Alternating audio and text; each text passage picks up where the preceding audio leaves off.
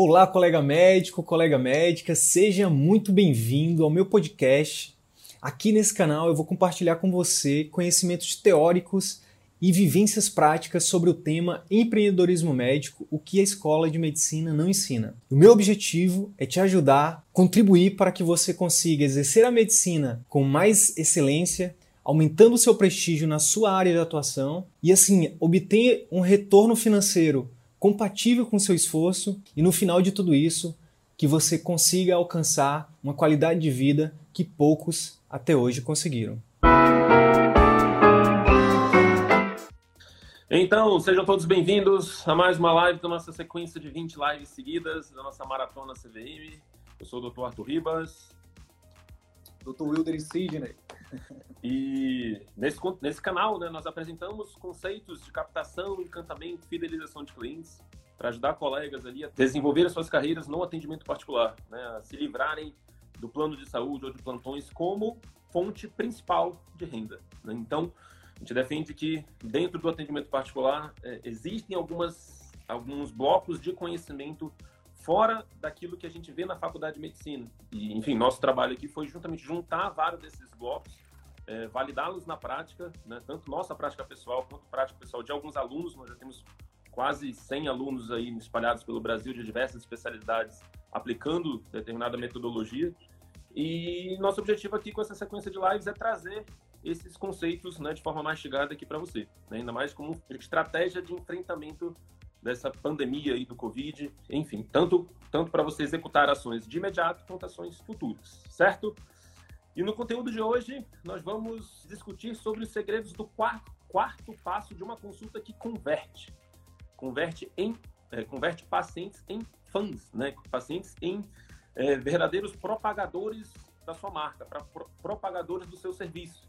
A gente entende que dentro do atendimento particular, você tem que ter essa premissa, né, de fazer com que seu paciente tenha maior adesão às suas recomendações e passe a lhe indicar. Um dos grandes aspectos que você pode atuar para, de fato, seu paciente aderir mais às suas recomendações é a sua consulta, é a sua comunicação. Então, o CIS, né, né, especificamente, bolou ali todo um, um, conjunto de quatro passos, uma estratégia que você pode estruturar a sua consulta né, nesses quatro passos para aumentar essa possibilidade de conversão desse paciente em um propagador da sua marca. Não é isso, Sidney? Exatamente, exatamente, Arthur. Como o Arthur falou, a nossa premissa ela está baseada na seguinte questão. No atendimento particular, pessoal, o grande objetivo do médico é fazer com que o paciente ele saia satisfeito da sua consulta, certo? Por quê? Porque se o paciente não sair satisfeito, ele não fideliza, ele não te indica, você não tem receita.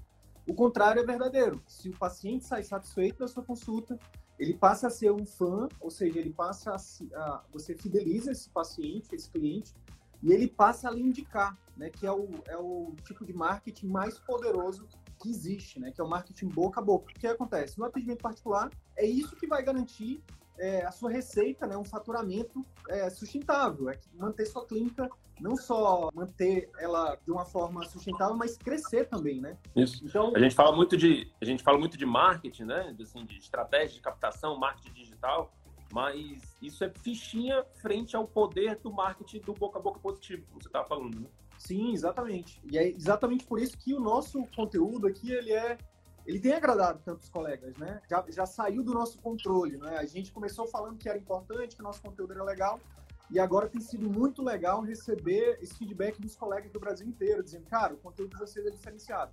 E ele é diferenciado exatamente por isso, porque ele é a junção de muita teoria. Né? Eu tenho estudado aí nos últimos três anos é, de forma aprofundada a questão, principalmente falando no contexto de hoje da comunicação, com uma prática também muito muito consolidada já que, a, que o Arthur tem implementado. Né? É muito quando a gente linka, isso vale para qualquer área da vida, né, Arthur? Quando você linka teoria e prática, cara, ninguém te segura, ninguém. Enfim, você consegue o que você quiser. Uma das coisas que é um ponto cego muitas vezes para a gente, como médico, é que o paciente, gente, vamos para pensar um pouquinho aqui comigo.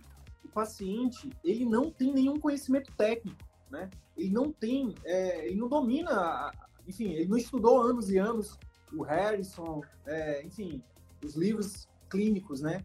É, o que, que ele domina? Ele domina? O que, que ele espera de você? Ele espera ser bem atendido. Então, quando a gente fala de satisfação, ela está muito mais do paciente, ela está muito mais atrelada à forma como o médico atende do que, por exemplo, se o médico acertou ou não o diagnóstico, se ele acertou ou não a terapêutica.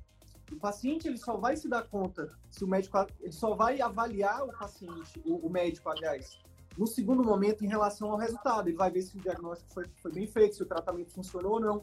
Mas a partir do momento que ele sai da consulta, o que ele avalia é a questão do, do, como ele foi atendido. Além disso, também, a gente vai falar um pouquinho mais disso, isso também tem, a, quando você faz, quando você segue esses quatro passos da consulta, é, que converte, você também aumenta a chance de acerto diagnóstico. Não só está relacionado com, com o aumento da satisfação do paciente, mas também do resultado. Então, lembra que uma das premissas do nosso curso, do CVM, do nosso método, do nosso projeto, é que para você ter sucesso no atendimento particular, você precisa gerar resultados e relacionamento com seus pacientes. Como que a gente chegou nesse método de quatro passos? Então... Deixa eu só pontuar uma, uma questão, é que é, quando a gente fala que, que o paciente avalia né, a, a, o modo como ele é tratado, a gente não está querendo minimizar a importância da parte técnica. Né? Então, a gente está partindo do princípio que você vai executar a parte técnica. É, esse não é o objetivo do canal aqui, né? A gente não traz aqui informações de cunho técnico. Isso a gente entende que você vai buscar em outros, é, enfim, na formação médica tradicional.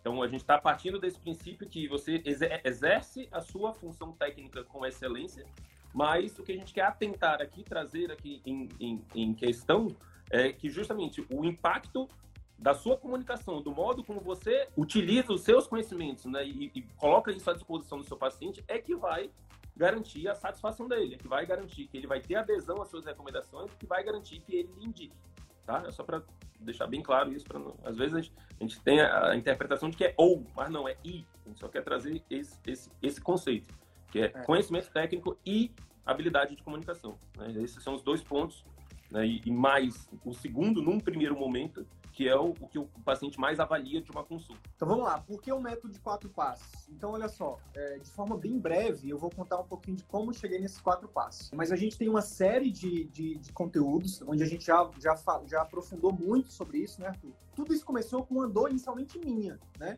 Uma dor que é, eu, como, como paciente, né, eu tenho, a minha avó, ela, ela tem um problema crônico e eu, eu ia muito em médico com ela. Então, eu, eu não entendia por que, que os médicos tratavam, faziam aquele atendimento tão ruim, né? Porque a gente, como paciente, a gente olha para como o médico atende, não o que ele faz. Então, ali, como paciente, já começou, me chamava a atenção. Poxa, por que, que o médico atende, tá atendendo a gente dessa forma?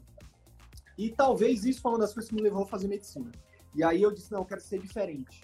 Né? E aí eu passei pela formação médica, graduação, até o mestrado, terminei o mestrado e eu estava atendendo igual os médicos que eu criticava, né? Então esse é o primeiro ponto. A formação médica, ela não ensina isso pra gente, né? A formação médica tradicional, é, ela ensina a gente a fazer prevenção, diagnóstico e tratamento de doenças. E eu só consegui enxergar isso quando eu me tornei preceptor de uma residência médica de medicina de família. E lá dentro da residência, eu consegui ver um, um médico que chegava lá sem nenhuma habilidade de comunicação, passava pelo módulo e saía é, bem melhor o atendimento dele. E eu vi o impacto daquilo. E aí foi coincidiu com o tempo que eu comecei a estudar empreendedorismo e aí decidi criar um curso de comunicação médica, né? E esse curso hoje, junto com o Arthur, a gente é, é um dos pilares do CVM. Então foi mais ou menos essa história resumida.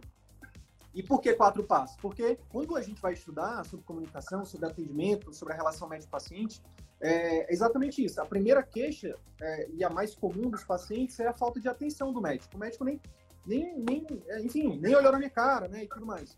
Então, a primeira coisa, né, mais importante numa consulta é você criar uma conexão com o seu paciente. Alguns, é, tem até um, um, um, o Arthur também, que tem uma formação em coaching, é, tem um, um, conceito do coach que é rapport.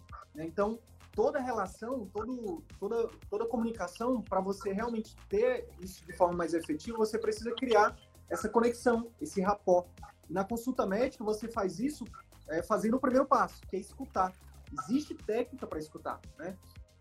Então, por exemplo, uma técnica só é o cuidado, é o, é o contato visual se você olha no olho do paciente, né, se você se demonstra para ele que você está ali ouvindo ele, isso já, já, te, já é um diferencial muito grande para você.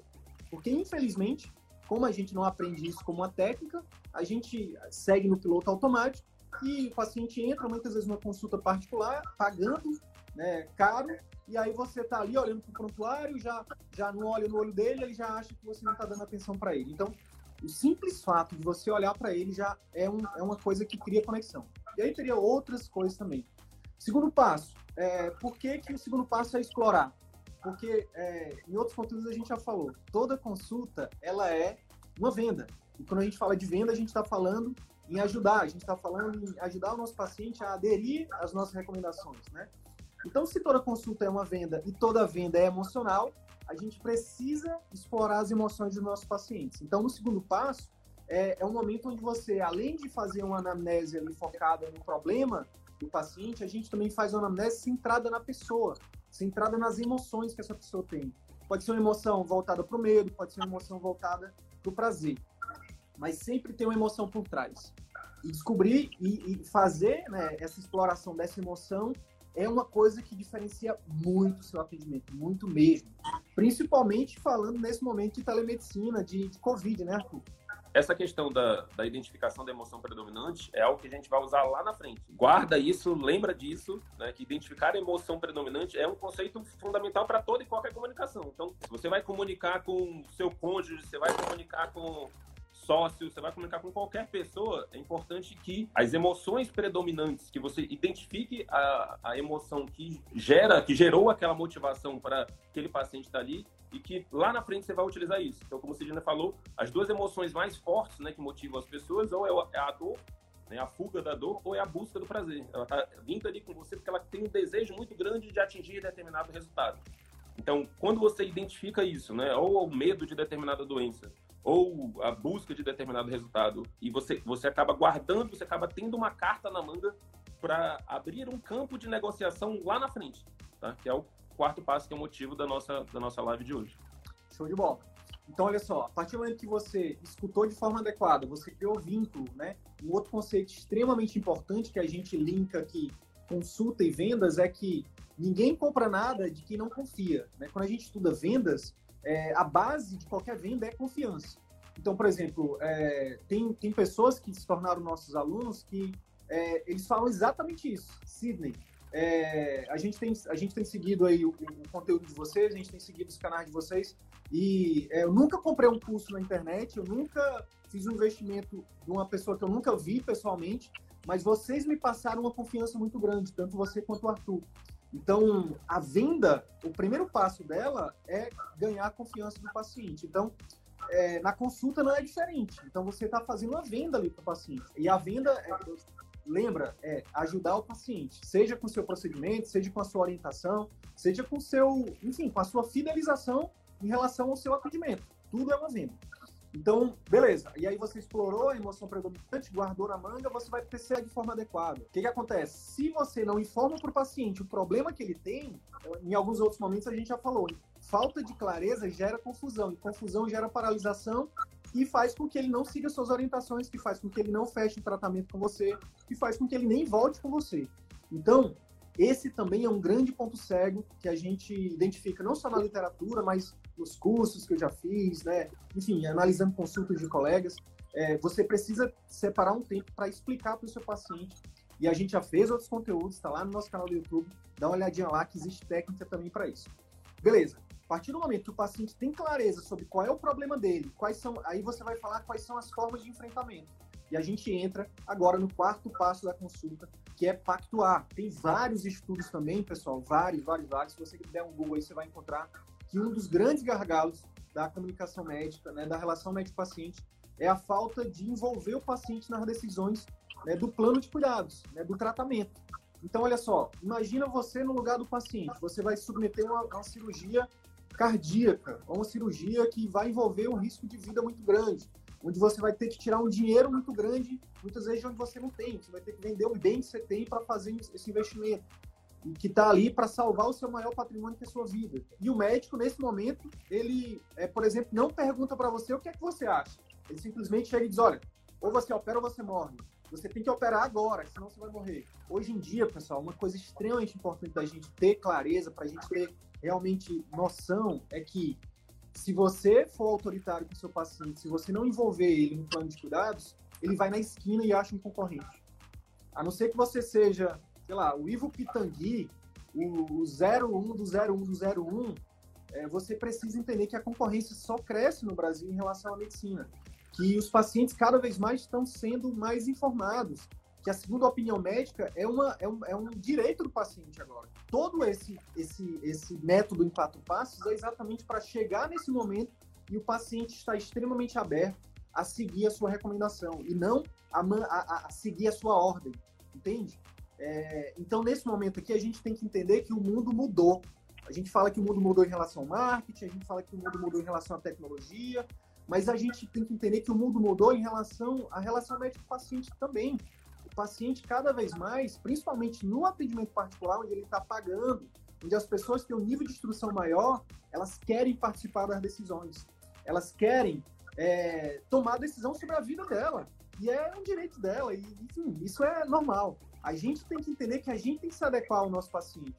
Não é isso, Arthur? Uma das coisas que a gente mais fala é que no atendimento particular, a gente tem que tirar o foco da gente, do médico, e colocar o foco no paciente. Então, já entrando aqui na parte de pactuar, a primeira coisa que você tem que fazer é mostrar para a pessoa, botar na mesa as opções de terapêutica que você vai oferecer para ela. Por exemplo, se você é um cardiologista, né, você vai ter que, dependendo do problema, você vai falar, olha, você tem aqui na opção A, mudança de estilo de vida, você tem na opção B, fazer uma medicação, na opção C, você tem aqui, é, enfim, um algum tipo de procedimento.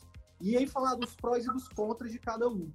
Isso por si só parece ser algo Pô, mas isso aí todo mundo sabe. Isso aí, poxa, isso aí todo mundo faz. Só que não. Só que não. Quando a gente vai estudar, quando a gente se debruça sobre literatura, sobre estudos clínicos, a gente vê que a maioria de nós não faz. Enfim, como a gente não teve essa formação, a gente simplesmente acha que o paciente vai seguir nossas ordens. Só que os estudos não mostram isso, né? Isso, Arthur? É, e, e, isso vem desde lá de cima, né? Então, quando a gente fala, você está falando, ah, o primeiro passo é escutar. Todo mundo vai pensar, ah, mas eu escuto meu paciente. O segundo passo é explorar. Todo mundo pensa, não, eu pergunto o que tem que perguntar do meu paciente. O terceiro passo é informar o diagnóstico. Então, muita da gente aqui, tenho certeza que imagina que não, eu faço o diagnóstico correto. Só que os estudos mostram que que na verdade não é exatamente assim que acontece, né? Muitos, muitos desses, dessas etapas aqui, elas são puladas. Você tem até aquele estudo que você falou, né, em relação ao comparativo entre a percepção do médico em relação à consulta e a percepção do paciente em relação à consulta, não é isso? Exatamente. Foi, esse foi um dos estudos é, onde, onde fica muito claro que na cabeça do médico acontece uma coisa e na cabeça do paciente acontece outra. Aí, o estudo era basicamente o seguinte: o pesquisador ele acompanhou um grupo de pacientes, né? e um grupo de médicos. Sendo que depois de toda a consulta, o pesquisador ia no paciente e perguntava qual que foi o motivo da consulta. E aí o paciente falava, ah, o motivo foi A. Aí entrava, nesse, exatamente em seguida, ele entrava lá no, no consultório médico e perguntava no médico, doutor, qual foi o motivo da consulta desse paciente que acabou de sair? E o médico falava com muita convicção que o motivo da consulta tinha sido B. Então, a conclusão do estudo é que há uma falha muito grande na, na, na, nessa nessa relação médico-paciente, né? no entendimento entre a agenda do médico e a agenda do paciente. Veja só, quando o paciente vem para o consultório médico, ele vem nos consultar. Quando ele vem nos consultar, ele tem uma ideia prévia do que ele, do que ele sente, do que ele tem. Então, muitas vezes ele chega pensando, poxa, eu, eu vou procurar o um médico porque eu acho que eu estou com câncer. E aí, chega lá na consulta, o médico, depois de 30 segundos, os estudos mostram isso também, o médico pensa no primeiro diagnóstico dele. Então, imagina que é uma cefaleia ali que o paciente tem e o paciente acha que está com tumor cerebral. 30 segundos de consulta e o médico pensa, não, isso é uma, isso é uma migrânia normal, já, já, já, já fala para o paciente ali, já direciona o atendimento, já faz a consulta, já faz a receita e prescreve uma medicação para migrânia. Então, quando a comunicação é falha, existe isso. Existe uma, a chance de erro diagnóstico é muito grande, a chance de insatisfação do paciente é muito grande. Então, por isso que um dos grandes pilares do CVM é uma boa comunicação, é um bom relacionamento. É porque isso Beleza. tende a aumentar tanto o resultado quanto o relacionamento com o paciente. Então, fazendo só um, um, um passo a passo aqui do que você falou, então, o primeiro passo, escutar. Né? Você tem as técnicas aqui necessárias, né? principalmente o contato visual, enquanto o paciente está falando. Segundo passo, explorar não só a parte técnica, mas também alguma, algumas questões em relação à parte, parte emocional. emocional tentar identificar, sair dali desse, desse momento com a identificação de qual é a emoção predominante e qualquer coisa você pode até perguntar isso para o paciente, né? O que, que, de fato, qual é a sua grande preocupação em relação a isso que você está sentindo, né? Porque aí você vai, você vai conseguir identificar isso. No terceiro passo é o informar adequadamente o diagnóstico e, a, e as explicações do porquê desse diagnóstico, das causas e do, do que, que levou aquele, aquele diagnóstico e aquela doença. Porque se ele não entende a causa, a probabilidade dele atuar na, justamente nessas causas é muito pequena. Né? Então, se eu não entendo que minha pressão mais elevada se dá por causa do meu estilo de vida, a probabilidade de eu mudar minha alimentação e começar a fazer atividade física só porque o médico falou é muito pequena. Então, é, o terceiro passo envolve essa questão de informar adequadamente o diagnóstico e as causas dele, e para a gente poder chegar num quarto passo de uma forma mais aberta, né? para o paciente estar aberto à execução do tratamento, à execução do plano de cuidados. Né? E aí, como você falou, você, a partir do momento que o médico bota as opções terapêuticas, há um processo de corresponsabilização. Né? O paciente começa a ser responsabilizado pelo, é, pelo tratamento. O médico tira um pouco daquela culpa só dele, né? Porque quando a exclusivamente aquela, aquela consulta né, vertical né, do médico dizendo que o paciente tem que fazer, se o paciente não fizer o que ele tem, tipo, tomou determinado remédio, para nesse exemplo do Sidney, tomou esse remédio para enxaqueca e não melhorou, ele vai voltar no consultório e vai dizer, olha, eu tomei o seu remédio aqui e não melhorei. O seu tratamento não funciona. Contanto que, se você envolve ele no plano de cuidados como um todo, há uma corresponsabilização. Né? Nós temos a tendência a aderir muito mais planos nos quais nós fomos envolvidos. Isso é para a vida, né? Por que, que às vezes a gente tem tanta indignação com determinadas medidas governamentais? Porque elas são colocadas impostas, né? De cima para baixo. Olha, a partir de agora você vai pagar tanto mais de imposto. A partir de agora você vai fazer, enfim, você tem que fazer tal coisa. É, é, ficar em casa. Senão, isso. Então, quando a gente recebe essas orientações verticais, nós tendemos a nos rebelarmos, né? A, a não gostar e a não seguir. Contanto que, se a gente se chegasse, ou quando há uma comunicação maior, uma, esse processo de corresponsabilização, há uma tendência a se, de fato, entender o que está por trás disso, ou, por trás da ordem, né? Da, da, não chega nem a ser a ordem mais, já começa a ser recomendação, já começa a ser, de fato, um plano de cuidados, um plano que foi bolado de acordo, envolvendo as duas partes. De forma conjunta. Um pouco mais, o médico tira um pouco mais dessa culpa e começa a ficar algo mais. As responsabilidades é, é, se, se tornam compartilhadas. E aí eu queria tirar um outro ponto aqui, que é algo bem interessante a gente, a gente falar. É muito comum, né, principalmente nessa postura do vertical, a questão da culpa. Né? E a gente diz que a, a, culpa ela é um sentimento muito inútil. A culpa ela gera paralisia. Né? E o que importa aqui em relação ao seu tratamento é a ação do seu paciente. Então, toda vez que uma mãe chega no consultório ali do, do pediatra e o pediatra começa a, a culpá-lo, ela tende a ter uma emoção negativa em relação àquilo e só aí já seria por si só uma consulta negativa, né? Que isso, a, mãe, na cabeça dela, inconscientemente, ela tenderia a esquecer essa consulta. E ela tende a não seguir as recomendações. Ela tende a buscar mais e mais desculpas ali para dizer o porquê que ela foi culpada ou não, enfim. Contanto que, se, em vez de é, a gente, né, dentro dos estudos todos de comunicação e tudo mais, há uma recomendação de tirar a culpa do paciente atribuir esta culpa para um, um, vilão comum, que a gente vai já falar sobre isso, para, um, para uma, uma, uma, terceira, um terceiro personagem aqui, e atribuir sim responsabilidade.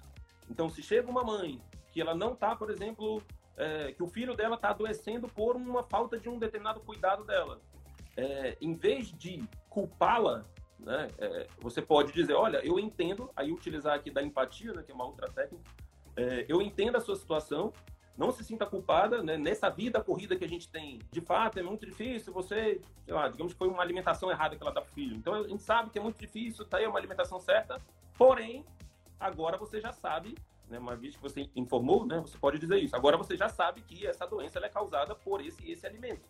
Se você continuar dando esse alimento, a criança vai continuar tendo problema. Então, agora, sim, é sua responsabilidade mudar esse hábito, mudar esse, esse, esse costume, mudar essa, essa alimentação.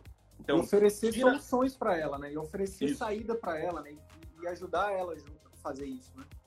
Isso. Então, você tira ali a culpa, que é um sentimento que geraria paralisias, emoções negativas, bota para um vilão comum. O vilão comum é justamente isso, é um personagem, né, digamos assim, intangível, que a gente recomenda que seja, é, que não seja, digamos, uma pessoa. Ah, eu sei que você não conseguiu por causa do seu marido. Não, tira, tira a culpa de alguém que ela possa que possa gerar mais conflito, né? Digamos assim, não deixa que essa culpa seja alguém dentro de casa, por exemplo, ou de um outro médico, ou de uma outra situação. Coloca a culpa em algo intangível, na vida corrida, no estresse, no, no, na mídia, na grande mídia, enfim, em alguma situação que de fato possa ter culpa no cartório, né? Possa influenciar negativamente determinados hábitos, determinadas situações.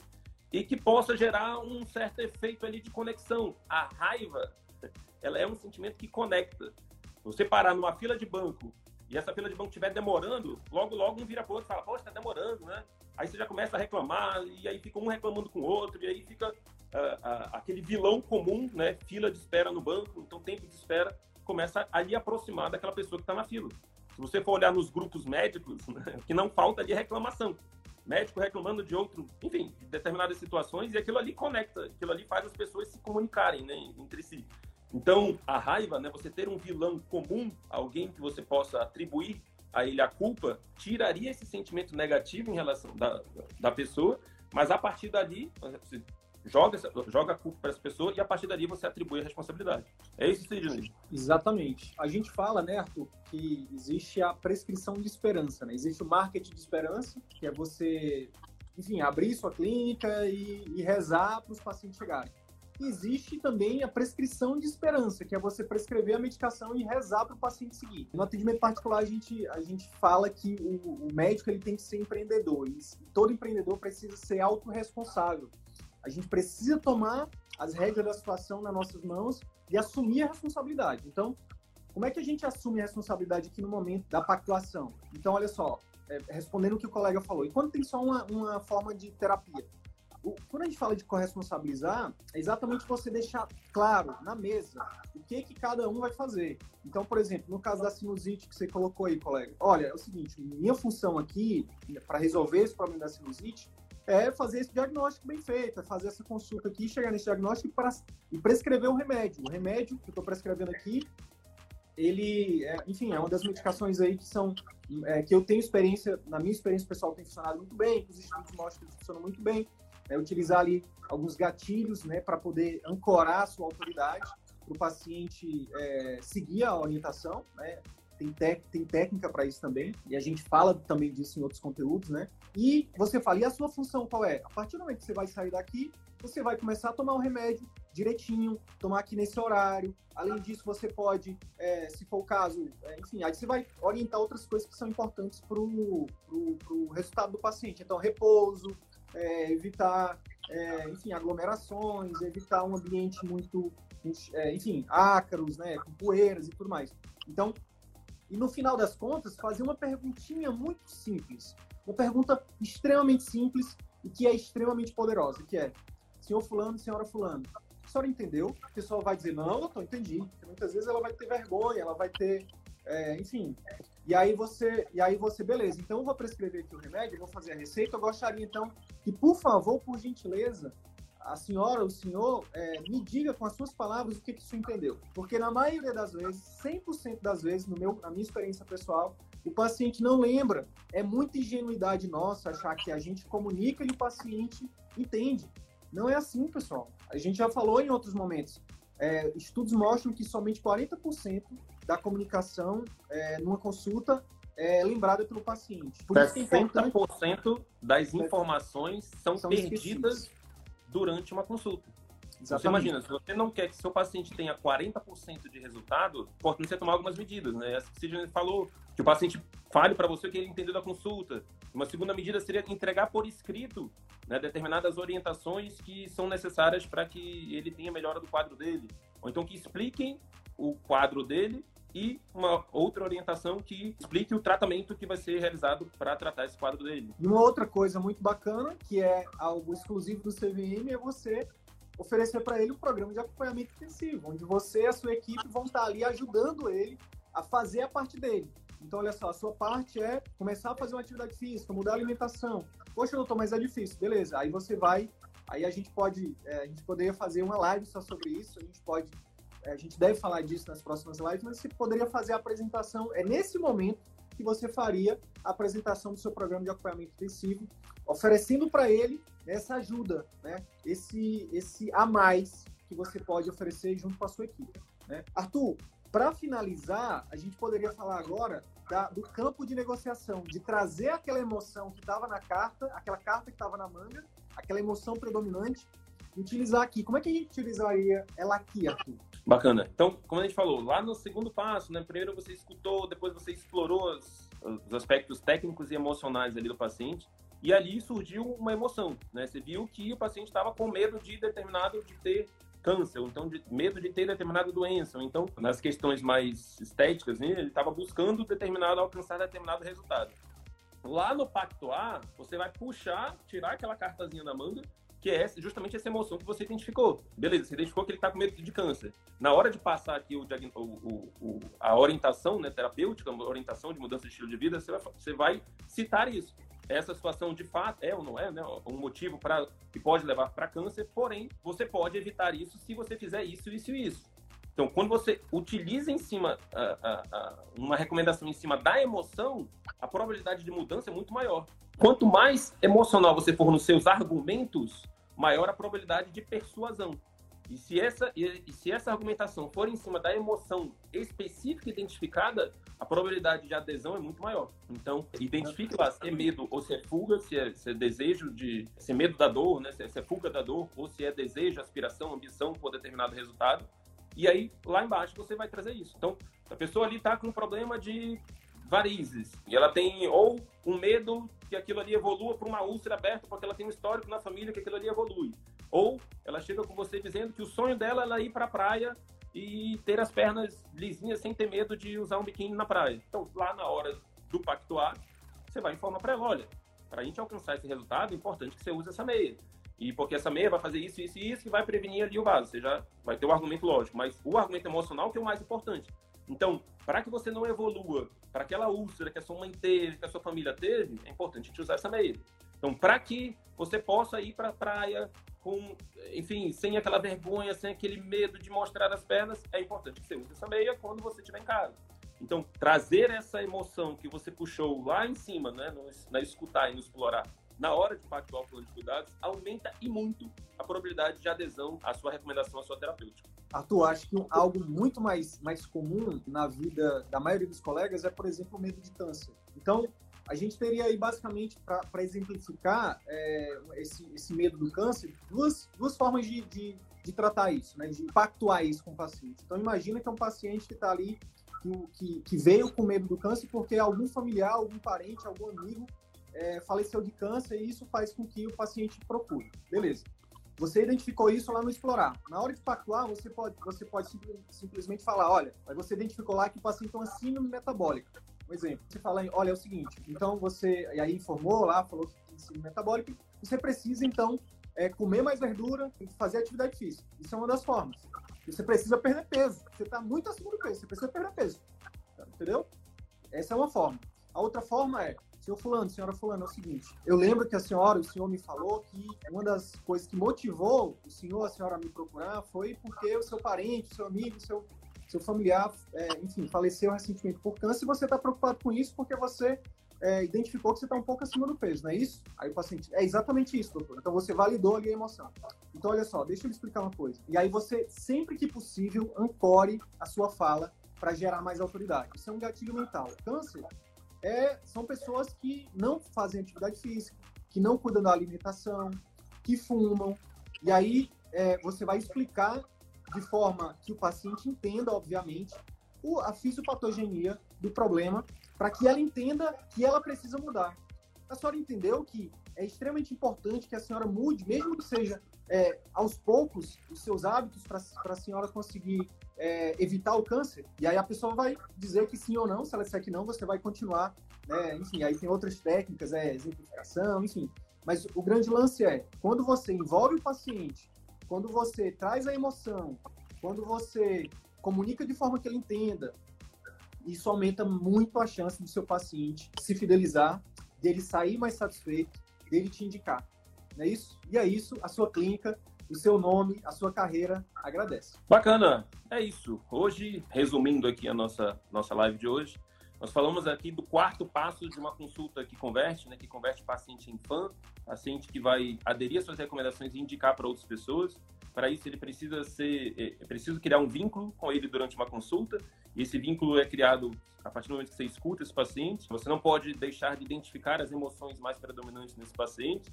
Você não pode deixar ele sair com dúvidas, né? ele ter a falta de clareza gera, quebra um pouco mais esse vínculo, diminui essa adesão. A falta de corresponsabilização de envolvimento desse, desse paciente no plano de cuidados dele também diminui a adesão. Então, escutar, explorar, informar e pactuar resolvem as, esses quatro grandes problemas é, que são responsáveis por baixa adesão né, nos, nos, tratamentos médicos e baixa fidelização dos pacientes. E sempre que você puder, identificar a emoção predominante, corresponsabilizar o paciente, é, tirar culpa, mas atribuir responsabilidade, né, atribuir culpa a um vilão comum, né, ter pré-estabelecido um vilão comum para você atribuir a culpa para ele, tirar a culpa do paciente né, e a sua e colocar isso para o vilão comum, que você executar todas essas estratégias, a probabilidade de você ter um paciente que vai aderir suas recomendações e vai criar um vínculo de confiança com você é muito maior. Bacana? Então é isso. Se de alguma forma esse conteúdo agregou algum valor para a tua carreira médica, eu vou te fazer dois pedidos. O primeiro é que você compartilhe esse episódio com seus amigos médicos, pelos grupos de WhatsApp, nas suas redes sociais. E o segundo pedido é que você visite as minhas redes sociais, o Instagram, o Facebook, o YouTube. Procura lá Dr. Wilder Sidney Guimarães. Você vai ter acesso a muito mais conteúdo sobre empreendedorismo médico que a Escola de Medicina não nos ensina. Beleza? Até o próximo episódio. Valeu!